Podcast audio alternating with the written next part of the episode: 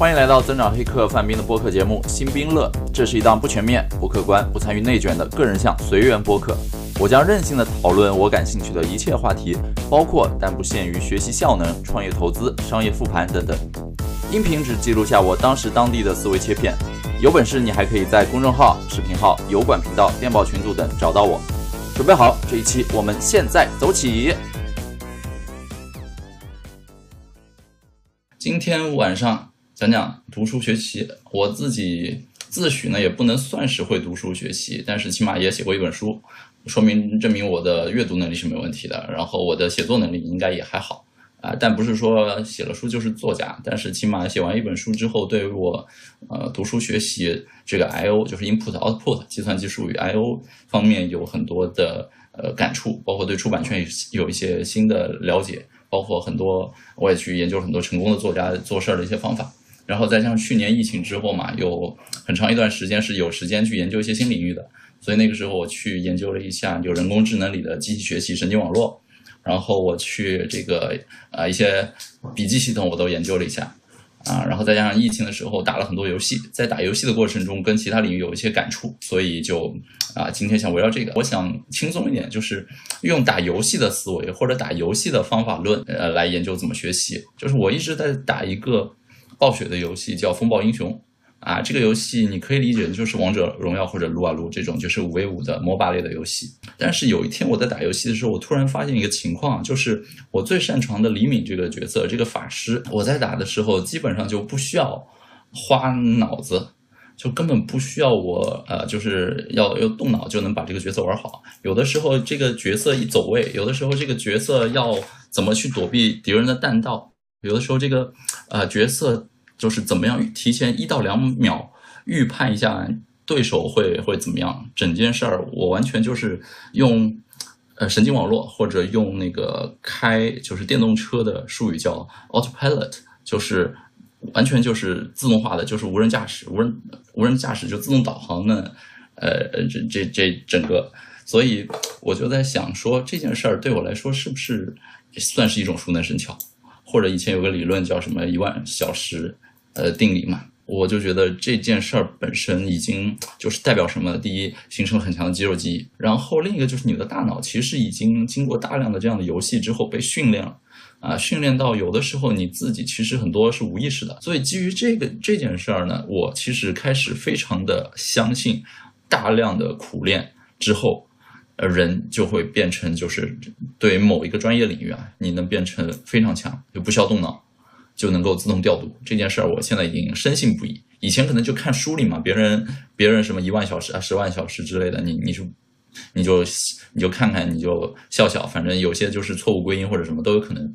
但是你自己经过了五六年打一个游戏，打了上千个小时之后，你达到了这样的境界。很多时候我们在学习任何东西，就是比较宽泛的学习，而不是说读书才是学习。你看我学怎么把游戏打好也是学习啊，这个学习怎么做菜、怎么砍柴，这些都是在学习。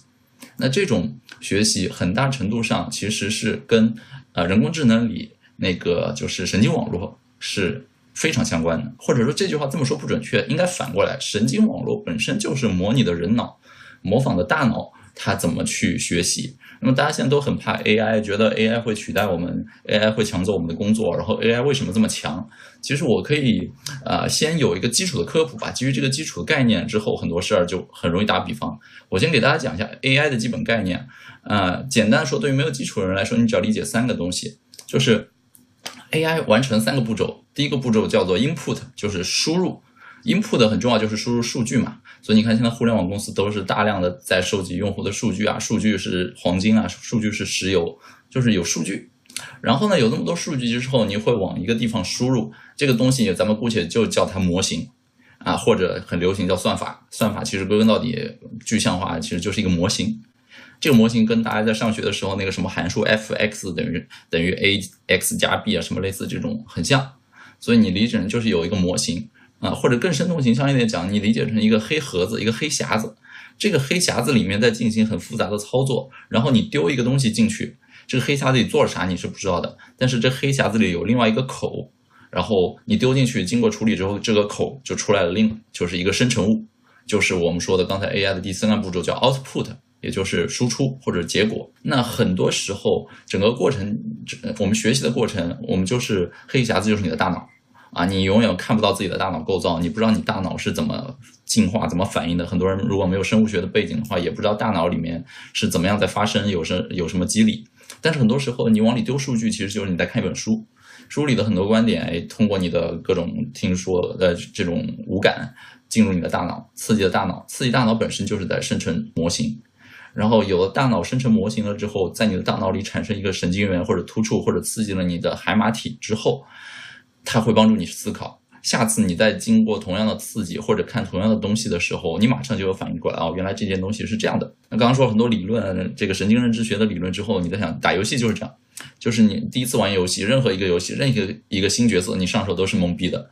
你玩个一两次，一定会被虐的很惨。呃，这个就是在学习的过程啊，你玩了几次之后，你有手感了，你大概 get 到这个英雄怎么去用了，那你大脑的模型就已经在被调整了，而且越调越精准。越调越适合它的方向，最后你的 output 就是像我最后一样，就是打游戏根本不用动脑，直接肌肉就会动，就能把对手杀得很惨。所以整个 AI 其实就是这样一个过程。那在这样一个过程中，我们看一个好的 AI，就是我去研究过嘛，我去研究各种 AI 模型，我知道怎么样把一个 AI 调得非常好，它有很多要素。那同样是不是能能类比到人脑的学习？我去做了很多类比，然后我发现道理是一样的。啊，你去用 AI 调参，你的数据输入必须必须要有这种很确定的正确的领域，你必须在一个正确的确定的领域里，呃，以领域里去收集数据，这些数据的边界的得非常明确。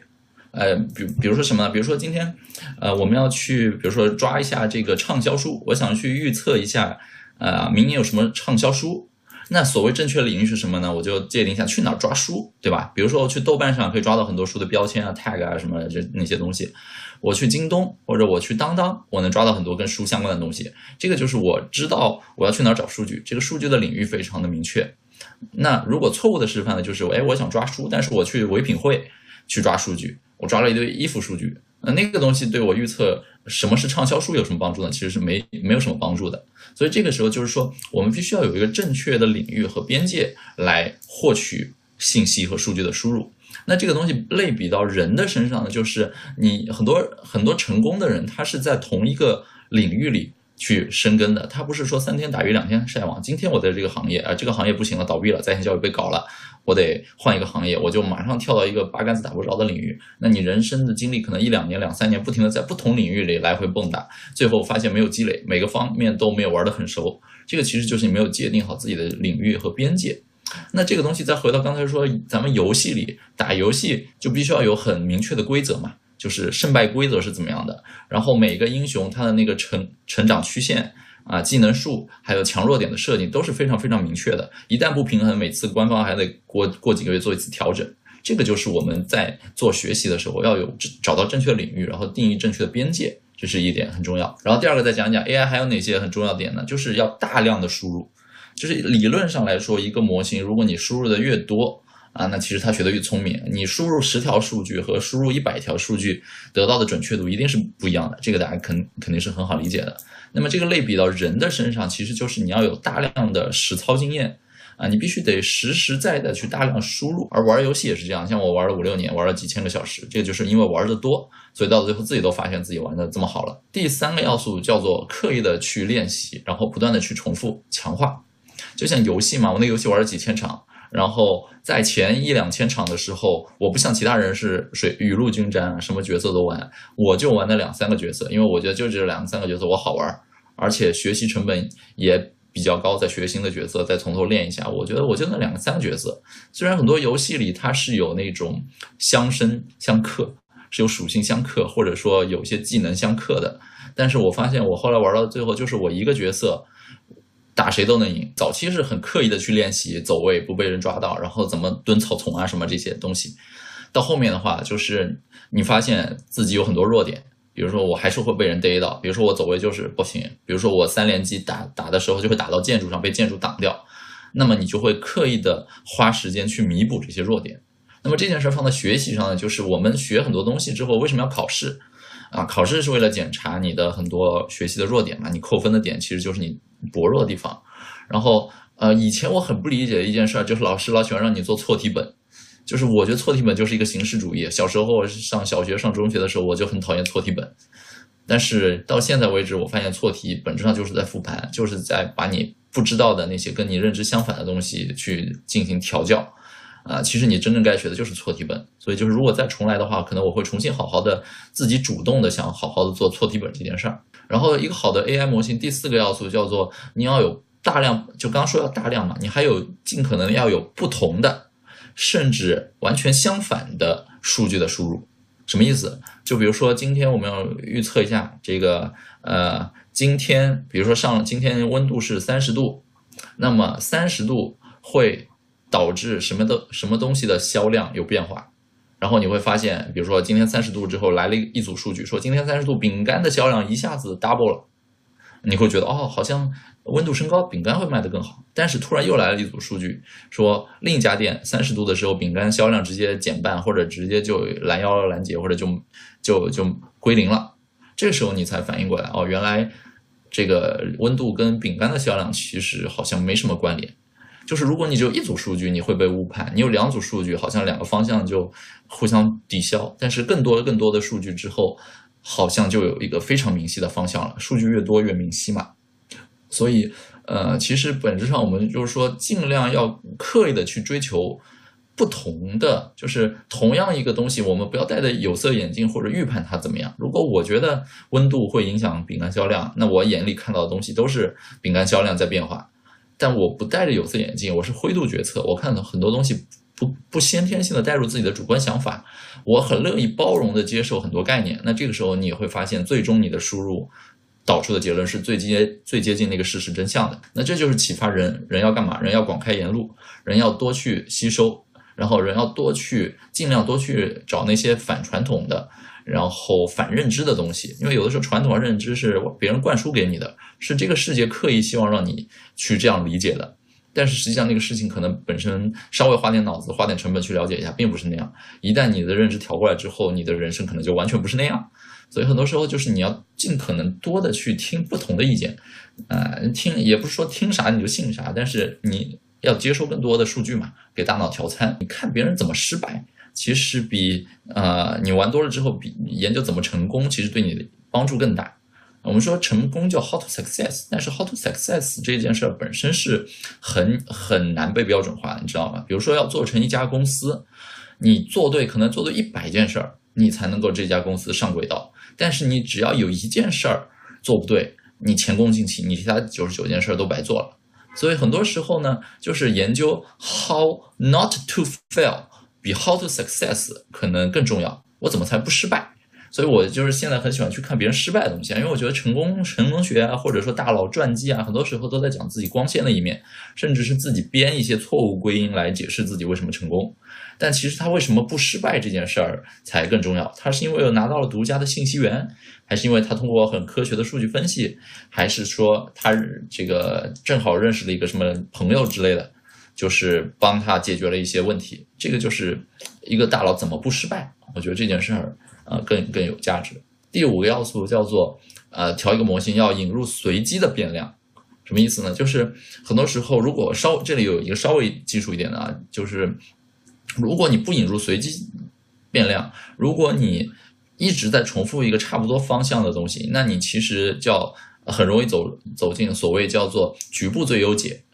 就是它只是在一个局部，比如说大家想一个大括号，然后不停的条件条件分支，不停的分叉出来各种分支，然后你只在一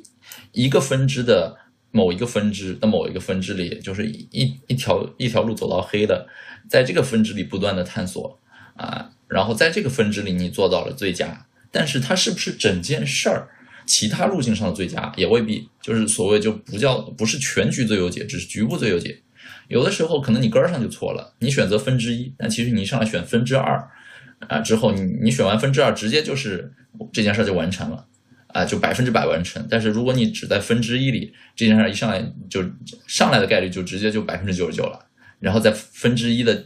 子分之一里，这件事儿就降到百分之八十，就完全就走偏了，啊就很像《电锯惊魂》那个系列的电影啊，就是一上来其实就是有解的，只不过一上来你操作错误就把钥匙掉到了。马桶里、马桶水箱里，然后后面所有的事儿你都白忙。你发现你好不容易找到了所谓的最终的破解的方法，最后发现自己早在一开始就把路堵死了。这个就是啊，局部最优解。要为了避免局部最优解而找到全局最优解呢，我们需要尽量引入随机变量，来在这个呃你过往认知以外，你的就是 think out of the box，你的脑子里其实就是你固定的东西，但是随机的东西有可能跳出原本的这个盒子，那么。跳出这个盒子的随机变量，很多时候就能把它导出你完全不同的道路。我相信很多人人生选择也是这样的，很多人人生所谓有规划，但你发现你人生走走到的这一步，可能跟你规划没啥关系，就是当中一两个偶然事件啊，偶然的发了一个邮件，偶然认识了一个谁。呃，偶然认识谁的时候也不知道，但两年之后，哎，一次闲聊怎么样？人生就发生很多变化，这就是要引入随机变量。那我看那个万维钢老师的这个《学习究竟怎么回事》这本书，然后它里面有一个美国有一个学习的论文，啊，给了一个数具体的数据，就是你一个 AI 要去调参的话，这个随机变量占到多大比例是比较合适呢？大概是百分之十五到百分之十六，具体我忘了是百分之十五点八七还是十五点几几，反正就是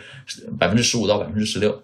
啊，这这个意思就是说，如果你看一本书，这本书里有百分之十五左右是你以前完全不知道的新东西，那很可能这本书对你的帮助会比这是一本书有一半你不知道，或者一本书你百分之百都知道啊，可能更有帮助。学习其实就是在给你的大脑调参，而给大脑调参有五个很重要的要素来让你大脑的这个模型更聪明。第一个就是你要有正确的边界，设定正确的领域。然后第二个就是你要大量的输入，第三个就是你要重复，你要刻意的练习，你要去强化它。第四个就是你要尽量追求不同，甚至是相反的一些数据的录入，而不要带有这个先天代入的一些主观的判断。然后最后就是进入尽量要引入随机变量，然后避免局部最优解，而去尽可能找全局最优解。那么调参跟大脑学习跟打游戏其实是完全一样的。那下一趴我就正式要开始来说。读书这样的学习方式，怎么样去科学的读书学习，能够让自己更像是那些更快读书学习、吸收别人的那种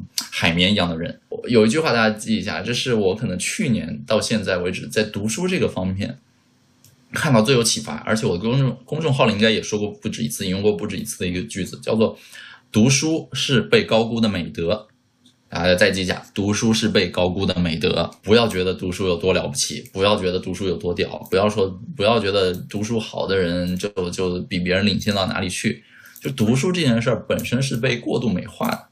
读书这件事儿被吹上神坛，是因为第一，它看起来不这么功利，啊，显得你这个高风亮节，显得你这个阳春白雪。第二，读书被歌颂，是因为啊，这个世界需要你读书。啊，这个世世界不需要完全的文盲，需要稍微有一点，呃，学学习能力，稍微有一点基础认知的人，啊，否则的话就是一个对社会没有用的人。所以读书这个东西呢，呃，是一个绝对政治正确，所有人都会认同读书好的东西。但是我们回到个人身上，如果我觉得就是如果你只是草率觉得读书就是好。然后把这些东西看得太神圣，你会怎么样呢？你可能就是就是敬而远之，奉奉上神坛的东西敬而远之。很多时候你读书嘛，不是要去选择某一个领域的书，你是不是值得读？比如说很多人开始学增长黑客了，那你就要看一些跟增长有关书嘛，增长啊、数据啊、产品经理啊，稍稍微有点技术你都得读。但如果你根本就呃不是做增长黑客的，你可能是这个一个呃怎么说工程师，或者你是个艺术家。或者你就是做这种线下零售的，你根本不追求线上的很多互联网产品 APP 的增长。那增长黑客这个领域，其实大多数时候你不需要花这么多时间去研究它。然后再说一个领域，就是绝大多数人可能根本没必要去看什么很高深莫测的艺术书、艺术书啊、艺术史啊、奢侈奢侈品史啊这些东西，其实是呃对你来呃很多人来说，这些领域你是不值得花时间去介入的。就是你可能会有好奇。短时间好奇你看一下，但是比如说你说大多数人说我今天突然开辟出人生的一到两年，我要好好的去专攻一下艺术史，呃，是不是很多人就就根本不会这么去做？所以就是对于绝大多数人来说，那个领域就不是一个该去专攻的领域。那套用少男的术语，少男造的词儿，就是你要找一个母题啊，当然他现在不提母题了，就是其实要找到你人生的方向。或者人生的主心骨、人生一段时间的目标，其实表述都是一个意思了。然后这件事放在游戏里是什么呢？就是你你究竟爱打什么样的游戏啊？你选你选领域就跟选游戏是一样的。你喜欢打呃策略游戏吗？你喜欢去打恋爱模拟游戏吗？你喜欢去打五对五的呃风暴英雄 MOBA 类的游戏吗？这就像是一个很牛逼的人跟你说你要看这本书，这本书就是好，但是你拿到翻两页，我就是看不进去，我就是觉得它不好。但是这个人很牛逼，我才我才买来，那我该不该去看呢？这个时候你就不该，因为你要界定清楚自己的方向、你的范围、你的母题、你的领域究竟是什么样的。所以选书跟选游戏是一样的，这是第一点。第二点就是刚才说了。一个领域你要看是不是要读，但有的时候有些领域是你根本没得选的，就是我就是得读。比如说很多人去报考了自己不感兴趣的专业，然后去学自己很很痛苦的科目，你为了过，你为了能够顺利毕业拿到比较高的绩点，你硬着头皮也得去读。那么这时候就是涉猎一个你完全不理解的领域，或者玩一个你不喜欢的游戏，你该怎么样去提高这个吸收率？怎么样去玩好这个游戏呢？我觉得是这样，就是，呃，你玩的方法是否好吸收，或者说你是否能找到一个基本玩游戏的脉络是什么样的，就是找到一个脉络框架之类。很多游戏一上来，你要从你的新手入门关开始。你不要因为说这个我我不喜欢它，我想快点结束，我就一上来去就去最前线，就是去我一个五级的人，我直接上七十级的战场，我赶紧把这事儿做完，然后上场之后一刀就被人砍死了。你是新手，你就老老实实待在新手村里，你就老老实实的接受各种各样基础的培训，把该怎么玩都给学好。那这件事儿就是我最近一个启发，有一些我自己很怎么说，我觉得有必要去看。但是我觉得我以前翻的那些大部头，或者我去吸收的那些书，一直没看进去，啊，翻着翻着就搁置了，翻着翻着这个方向又又搁置了。但我最近想重新捡起来，对，Know Your Game。然后这个游戏，呃，这个这个最近领域，我想重新捡起来。我发现一个什么东西呢？就是，呃，你可以搜什么？搜一个关键词叫极简，啊，就是极简主义的那个极简。然后你发现，你去京东或者淘宝，或者甚至很多日本的书店很喜欢日本书，很喜欢这样，就是写给谁谁谁看的极简叉叉学，比如说写给小学生看的极简经济学啊，什么写给小学生看的什么极简罗马罗马历史之类的，就是极简这个词，我我我我现在设计设计一个新领域的时候，我会去想去看一下。啊，对，极简统计学，对，就是统计学听起来也是一个很很难的领域，但是你去看那些图文并茂的东西，你会发现就是。哪怕书的封面上跟你说是写给小学生看的，你你你觉得你我像我已经三十岁了，但我觉得在这个领域我就是小学生，就是去看一些极简的东西作为入门之后，其实很多东西它之所以能做到极简，是因为它抽离掉了当中那些丰富的羽羽毛，只剩下骨架，它只给你骨骼性的东西，快速带过啊，很多历史书就是按照时间轴，这一年发生什么，下一年发生什么。啊，然后你会发现，在一个很极简的骨架脉络当中，很多东西你一下子就串起来了。然后你只需要针对找到自己的薄弱点，或者只找哪个方面我感兴趣。比如说一战、二战的话，相对来说我二战比较感兴趣，一战历史我比较薄弱。那一战、二战我大概知道一下时间先后顺序，我就去看二战就好了。然后再比如说这个中国历史的脉络，你大概理清了之后，比如说公元二几几年到公元三几几年，那个时候正好是中国汉朝，又是可能古罗马的一段时间。那这这两段时间交叠的话，这两个王朝之间有什么样的异同？很多东西其实你就可以串起来。所以就是抱着空杯心态，觉得我就是小学生，反正我做这件事儿，我我今天就第一次跟你们说，我平时都是自自己偷偷就这么干了。现在你们也知道，我喜欢看小学生看到的东西了。就是这样之后，你会快速的进入一个领域，把这个领域的脉络理清楚。像伊隆马斯克学东西学得很快，也是因为一上来就把一个东西领域的这个骨架给学完。就像玩游戏，把那个技能树提前先看一遍，然后啊，在开始打的时候判断一下对方什么阵容，脑子里过一下整个技能树，我大概要升第几条技能树，我一路怎么升过去，就有了一个大概一步步怎么走的方向。第三个，大佬推荐的书单值不值得读？那这件事我其实前面有提到了嘛，我觉得就大佬的书单你就别看了，为什么？第一，大佬跟你玩的是一个游戏嘛，你在玩洛克人，你在玩横版过关，大佬可能玩的是模拟经营。那大佬玩模拟经营的时候，他给出来的存档就是一个模拟经营能玩好的游戏存档，这个存档放到你的横版过关游戏里根本不适用。所以很多大佬，比如说比尔盖茨，每年推荐书，今年给你推荐一个什么气候气候学，明年给你说一个全球瘟疫的历史，后天再给你说一个什么一个很惨的摩门教教徒女生的学习苦逼的学习史之类的东西，就是看起来好像比尔盖茨的书单我买了，然后我拍一个朋友圈发出去了，就我就成了比尔盖茨那样的人嘛？这不可能的。而且很多时候大佬推荐的书单是在自我标榜啊，这件事我很清楚，因为我也推荐过。就是以前我也干这事儿，我写完畅销书之后，出版社也喜欢让我来推荐书。那有的时候我真正推荐的，我觉得放在台面推荐的书，不是我当下正在看或者我觉得最好的书，但我觉得就是我要露脸嘛。何况我要跟其他大佬名字放在一起，那些大佬也会推荐一些高逼格的书，我不能推荐一个很 low 的书吧？所以很多时候大佬推荐书单是有很强的 PR 性质的，有很强的公关性质。然后第四个小问题，就是一本书我完全读不进去怎么办？就是一就是比如说一同样一领域我买了十本书，有的书看得很快，有的书我有些能看进去，有些是看不进去的，那怎么办呢？这个时候你要想想，你是不是呃从网上下载了一个等级是一的存档，你的角色等级是一的存档，但你再打一个等级是十的游戏，或者说你是不是还下载了一个新手村的最强最强存档，但是你马上去打最后一个道馆，或者直接打四大天王。就是你是不是在呃玩这样的游戏？如果是这样的话，那你就是知道一下，呃，这本书现在还不适合我，我还没到这个阶段，那你就退而求其次，啊，主动退退下来，找一个比较适合你当下。大家举个例子，我最近半年前我做了一个什么尝试，就是我发现我的豆瓣上有大量的标记为想看的书，大概当时有一千多多本，然后我做了一次清理之后，清理清理掉了六六百本，还剩下四百本左右。然后那四百本书里，我发现就是有的东西容易看得快，有的东西容易看得慢，然后有的东西是需要思考的，有的东西睡前就是能伴你入眠，就很很轻松。后来我做了一件事儿，就是我像游戏的升级体系一样，我给自己规划了我一级到五级，可能是这个这件事儿从一级到修炼五级可能要花一到两年时间啊。我去设定了一下一级到五级我要读的书。什么意思呢？就比如说，对我来说，一级的读起来很快、很简单的书，就是比如说各种各样的学习法啊。这因为我前呃去年疫情看了太多学习法了，我现在看学习法的书对我来说都是很多是重复的。然后比如说什么什么高效效率法、极简生活法、断舍离收纳那些，对我来说现在已经是 level 一的最简单的东西，因为已经看了很多了。然后包括增长黑客的东西。在我看来，就是现在市面上出的很多增长啊产品，就是小儿科，就是新出来的东西，就不值得去看了。那就是找到当当时设置的是这些是算是 level 一的，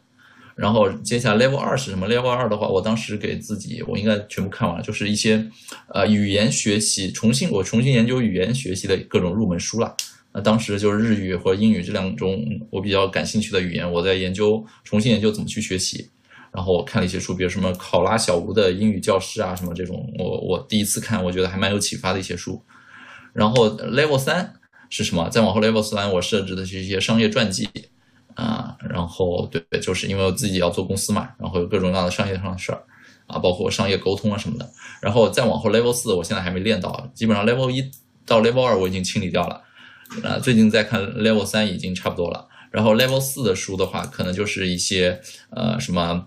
呃，会计啊，法律啊，然后有一些投资的东西我在研究。然后对我来说最难的 Level 五的书就是什么哲学类的，然后艺术史，什么品鉴啊，什么那些对我来说就是短，就是呃怎么说短期看不进去的书。那这 Level 一到 Level 五的设置呢，就是 Level 越低。我是这样的思路，level 越低，就是对你短期越有帮助。你看完你马上能用上。比如说 level 一，我看一些学习的东西，我今天马上组织一个分享，能给大家讲掉。level 五这个东西就是需要你用漫长的人生去研究、去体会，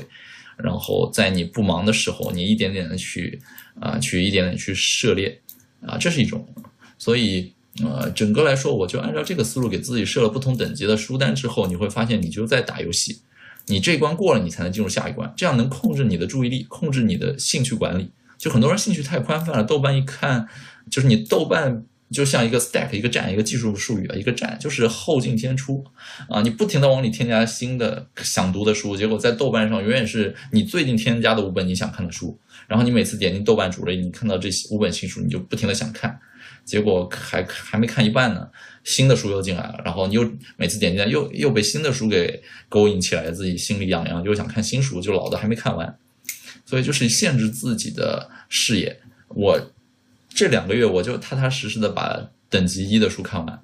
啊，看完了我才能进入下一级，给自己这样的限定，那么是不是你读书本身就可以更加有效率了？今天最后一个要分享的就是记笔记相关的东西。记笔记这件事儿，我是怎么意识到它的重要性的？这件事儿其实就是比如说，很多时候我们小学老师让我们做上课要记笔记，或者做错题本，本质上也是一种笔记。然后包括像是那个。呃，怎么说？现在很多人喜欢做手账嘛，手账用来记自己的一个月或者一天的日程啊，或者花花草草啊，往上贴的贴纸啊，就很好看那种手账。这些其实本质上都是笔记。但是我真正 get 到笔记的价值的是跟那些无关，我还是通过打游戏、看动漫来。什么意思呢？就是，嗯，我去年暑假吧，不是暑假，去年夏天，也也在疫情的时候吧，那时候在 B 站上追了一个解说一一部漫画，叫《夏日再现》。我不知道有多少人知道这个漫画《夏日再现》，然后这个漫画基本构造就是有一个男主角，不停的在同一天里面不停的穿越在同一天里，一旦这一天发生到他被人杀死了，然后这一天就重启了，然后又是一模一样的情节，一模一样的身边的东西，很多对《夏日再现》，然后很多经典的漫画或者电影都是这个桥段，就是啊，我大大概想表达就是有这这样一类科幻片，就是一个人在一一个同一段时间线里循环。然后越自己成为越来越好的自己，然后走出这个循环线。我很喜欢看这类电影，因为很想知道就是别人在别人会怎么样很好的去利用这个循环。比如说在这个循环里，呃，我提前到一个地方去勘勘测了一下那个场地之后，进入下一个循环的时候，我去那个地方我就轻车熟路，啊，或者我提前知道那个杀人杀手轨迹之后，我能躲过他的所有的行凶的轨迹。其实你提前做好准备，提前勘测完。后续所有的东西你都能做得更好。写笔记其实本质上就是这样，写笔记是在给明天的你自己提前留下这样的存档，或者提前留下这样的信息啊。因为人的记忆肯定是短暂的，很多东西你今天学了之后，你别说明天了，你两个小时、三个小时之后让你去回顾，你可能剩下就不到百分之二十了。就遵循艾宾浩斯曲线嘛。所以啊，其实你为了支援明天的你自己，你为了让进入明天那个那一天的那个时间线里的自己变得更好，打一个差不多的游戏能玩得更好。其实你今天能做什么啊？本质上就是在做笔记。那像像我的话，其实我去年在疫情上把这两件事儿联系在一起之后，我变成了一个非常爱做笔记的人。我去研究很多笔记工具，然后那个时候正好也在跟少少南他们在聊嘛。那个时候少南可能也是刚开始发现自己有做 Flomo 的这个意愿。那个时候，我们最早开始看一本书，叫《How to Take Smart Notes》，就是大家现在读到的那个卡片笔记读书法，英文叫《How to Take Smart Notes》。啊，我们当时最早中国还没有的时候，在国外很火，我就把它翻译了，然后我们一起看了一下。我通过那个书就获得了很多启发，所以我开始沉淀自己的笔记系统。然后这个笔记系统呢，参照卡片笔记的那个想法，做了各种各样的调整。我也试了市面上主流或者非主流的，比如说什么当时 Notion 啊，啊什么 Obsidian，然后 Room Research，啊还有什么啊印象笔记也出了各种 Block 或者 Markdown 之类的，反正就是市面上啊你能够想到的被炒过的、吹吹过的，我都去试了一遍，然后逐渐。找到了适合我的，以及哪些我不想要，而不是那种短期的。短期的东西，我觉得就是短期的数据，给你大脑调个餐。一旦你大脑调调成那样的模式，你的大脑聪明了，你大脑这个模型建立起来之后，啊，你之前的那些输入其实就是一个短期笔记。真正长久的是长期笔记。啊，长期笔记有专业术语吧，在那个呃卡片笔记读书法里，我不知道中文版有没有翻译出来。就是它有几种说法，一个叫 permanent permanent notes，就是永久笔记，然后有叫 ever。Evergreen 还是 Everlasting Notes，反正就是长期笔记。这个长期笔记的意义就是你今天能看，五年之后看，十年之后看，你都很感慨，哇，这个东西太棒了！十年之后对我还是有帮助。就像我站在去年二零二呃二零二零年去看二零一零年的笔记，有些还是有帮助，觉得还是可以沉淀，甚至传承给我下一代的。我觉得很多时候做笔记要做这样的笔记啊，那种就是，所以我现在笔记系统有两套，一套是。呃，严格意义上不算笔记，算是草稿或者算是当下项目工程的一些支持文件、一些辅助文件。嗯，比如说我会写一些工作工作记录，就是比如我我给别人做咨询顾问啊，或者说我自己在学习，我有些灵感那种，就像你思想的缓冲区。但思想的缓冲区这这件事儿呢，啊，你短期内能帮到你，但可能一两个月就过期。但我现在还有一个流程，就是从你思想缓冲区的这些笔记里，定期，比如说每周日晚上，会定期梳理那些我觉得对未来十年可能还有帮助的一些 insights、一些洞察、一些原则，然后放到我的这个永久笔记系统里。啊，那永久笔记系统相对来说就留存时间更长，所以就是我我会筛选那些信息半衰期更长的东西啊。就是第一，我选择笔记系统，我会去追求它的便利性。你知道为什么便利性很重要？因为如果一件事儿不方便，哪怕只是多了一个环节、一个一个步骤，都会让你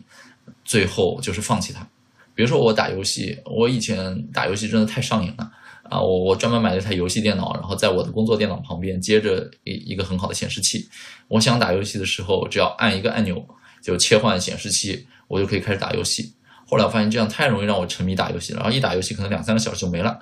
但是我后来做了一件事儿呢，就是当我想工作的时候。我就把那个游戏的机器拔了，一开始一开始拔了，后来就是拔完之后放到我后面的橱里，或者拿到卧室里收起来。那这样的话，就当我想打游戏的时候，我突然想我还得站起来从橱里拿，然后插一下线，或者还要站起来走到卧卧室里去拿。我我顿时觉得，就是像我这样的死宅男、不想动的宅男来说，就顿时这件事意愿就兴趣就大大降低了。就是让一件事稍微有一点。麻烦之后，你你就不愿意去做它。那把这件事儿应用在笔记系统上，就是你要让你的笔记系统尽可能的简单快速。怎么做呢？第一就是我不建议用太多各种各样不同的笔记 APP、笔记软件或者本子来做一样的事情。这里特指不同的 APP 做一样的事情。比如说你同样就是今天听我这个演讲，听我这个分享，想记点笔记，你随手打开了 Notion。回头明天听少男笔记，你又随手打开了苹果自带备忘录。后天可能听白光白老师的一些分享，或者看他博客，你打开 Evernote，就是其实差不多性质的东西，你把它分散在了不同的载体、不同的平台上。回头你不管是整理上也很烦，然后你能不能想到我记在哪儿，然后对应的打开它去 review 也很难。所以本质上就是你给自己，啊，你加了很多就是增伤、熵增，这是一个熵增的过程。所以呢，就是我是建议。呃，两个，第一个就是你如果平时笔记记的少啊，你所有东西只记在一个地方。你如果每天记笔记不超过几百个，就是几百个字，你就记得，比如说就苹果笔记本上。但是还有一类人，就是比如说是内容创作者、文字工作者，或者就是需要动动脑的人士啊，可能要写的很多很多东西。我的建议是你不同的不同类型的文本写在不同的地方。什么意思呢？就是比如说你走在街上突然有一个灵感，突然想到一些什么，想把它记下来。但因为你走在街上嘛，那这个时候，呃，可能以前有坚果手机或者那个就锤子手机，它有一个胶囊按键，你按着那个键对它说话，然后它就自动转成了文本，就在你的胶囊便签里了。那那当时我用锤子手机的时候，基本上就是，呃，随走的时候的灵感就用胶囊便签来记。然后包括如果你习惯用苹果的话，你可以用 Draft 或者苹果手表会有 Draft 的客户端。你可以对着苹果手表说话，然后它就可以记录到 Draft 的那个 A P P 里。你开车的时候突然想到一个什么，然后对它说话，才帮你记下来。就是这种瞬闪即逝的，必须马上就捕捕获的灵感的话，找到你最好的那个动线。所以就是捕捉闪念这个东西要流程短、步骤少，然后干扰少，才能够最快速度的随时记录下来。闪念就就应该专门找闪念该用的、干扰最少的工具。然后比如说，如果你喜欢。做那种就是，呃呃，像我现在用 Notion，唯一的用处就是拿来拿它来建网页。虽然我自己会写网站，但我觉得用 Notion 做做网页特别快。啊，像你们现在去订那个增长黑客周刊嘛，G Hacker dot VIP 去订周刊，然后去看历史历史文档，就是在 Notion 里。然后以前还做一些项目，就是用 Notion 来做网页。啊，就是 Notion 做网页分享这件事儿，我觉得就是一个极快的建站工具。然后像印象笔记，我现在对它的定位就是，我做了一套自动流，然后我收藏的东西，它就会副文本自动存到印象笔记里，但它其实只是我的第二备备份的印象备份笔记了。然后像是什么，像是那种呃临时写文章的草稿吧，就是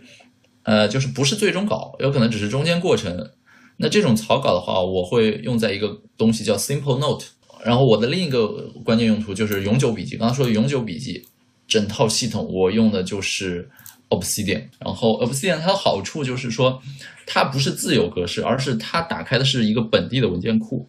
那本地文件库的话，你就知道就是纯文本。我如果你关注我公众号，你会知道我最喜欢的笔记格式不是那种复杂的符文本或者 Notion 啊什么这种独有格式，是纯文本。因为我觉得，第一，纯文本这个东西，一个东西越是简单，它的生命力越强。每一个独立需求用对应的唯一的东西来实现它，就是你自己去调了。每个人用适合的东西不一样。你的信息流应该统一流进，统一流出。什么意思？你把你日常看看的那些网上，我特指网上信息流，网上的这些信息流，你把它想成是一个自来水水管。然后最好的状态就是我渴了，或者我想看信息了，我有五分钟闲暇时间，或者我有两个小时、三小时大块时间，我想学东西了，我把那个水管拧开，水就源源不绝流出来，然后我就用它就好了。最坏的状况就是，呃，我我可能这边有个水管，那边有个水阀，然后这边还有一个什么一个一个大水池，那边有一口井，每个地方都是有最好的东西，然后呢，你一时不知所措，从哪儿去汲取你要的东西？我之前说的我的信息管道的那个分享里，我是把绝大多数网络的信息全部都接到了，就做成了 RSS feed，然后统一的用 RSS 的订阅器去阅读，这样就相当于是说说把不同的地方都变成了一个水管。那信息源的话，有的就是你你得不停的去调，这是一个不停调的过程，啊，因为第一，你以为的信息源过一段时间未必就是好的信息源，比如说你以为增长黑客范围的公众号很有营养，但是动不动就发广告。啊，你你你你订阅的一些微博的大 V，有可能有时候说废话，一旦说的废话超过你的忍耐点了，你就会想取关嘛。所以找到好的工具，然后往这个工具里塞信息源，就像是搭建你的水管，以及去找那些井啊什么那些东西在哪儿。这两件事都完了之后，你会发现你的你的你对于摄取信息的精神状态是。起码你没那么焦虑，你精神非常稳定。然后我现在那个写作就是都是用的 Obsidian 纯文本。然后我再说一下，我最近刚调好的就是本地的资料库，呃，也不是本地，反正就是多端同步的资料库。我用的是 DevonSync，各种各样的文本啊、PDF 啊、网页啊、链接啊什么的，反正都可以直接往里丢。丢完了之后，就相当于一个本地的大数据库，只不过它的结构不是一个文件夹，它是一个多级的目录，有点像什么？有点像你是由文件构成的印象笔记的笔记组，你就不停的往笔记组里丢文件，这样的话，就是我日常很多电子书啊、报告啊，就丢在对应的里面。然后 DevonSync，我买了它的那个 iPhone 的客户端，iPhone、iPad，这样的话就是通过 iCloud 同步嘛，嗯，你的所有的，呃，你觉得值得。沉淀下来资料都在里面，差不多就是存了几个 G 在里面。那我 DevonSync 只是放我想读未读的，或者我不会读但我会去搜的资料库，本地资料库。比如说我藏了很多好的电子书，比如说有些已经绝版的电子杂志，然后比如说网上自己手动抓下来的很多信息源往里丢。那回头比如说我要写文章或者我要做分享，我要做培训的时候，首先从自己的库里搜一搜，可能能搜出很多好东西来，都已经是写好的结构化的东西。对，就是每个人都要有一个自己的信息库吧。这信息库不是说都得看，但是关键时刻你得从里面搜。所以你看，我现在信息大一统就是一个本地的一个多端同步的资源库、资料库，然后一个统一出口的纯文本笔记，可以可以存很久的纯文本笔记，加上统一入口的 InnoReader 信息流入，就这三块东西，非就是都已经非常清晰的定义了。他们的各自的范围、职责范围和边界。我最近还在尝试，就是重新回归手写。因为很长一段时间，我自诩为是一个很喜欢买电子设备、活在二二进制和二次元里的人。但是，只手写这件事儿，我最近重新，呃，重新在玩。为什么？就是第一，我买设备买了一个电子墨水屏，那个比较大的电子墨水屏，然后可以在上面写东西，写起来的那个质感，什么跟 Apple Pencil 在 iPad 上写完全不一样。就绝对是很很类似纸张的那种，刷刷刷写上去很舒服的，就是那样让我重新找到了写字的快乐。然后另一个就是，呃，卡片笔记读书法里面也说嘛，就是你要一个东西加深印象，你得给自己设置一点点阻力，得过过脑子。这个东西你不过脑子，你电子版自己扫一眼，哦，觉得自己懂了，但其实你没有进入神经元，没有开始参与挑参。但是你自己手抄一遍之后呢，是有视觉、有触觉，然后抄的时候可能脑子里还在发音，还在默读它，所以其实是有听觉，啊，都都在调动。你调动的感官越多，其实它越容易被你记住。那今天就就这样了，大家早点休息，晚安。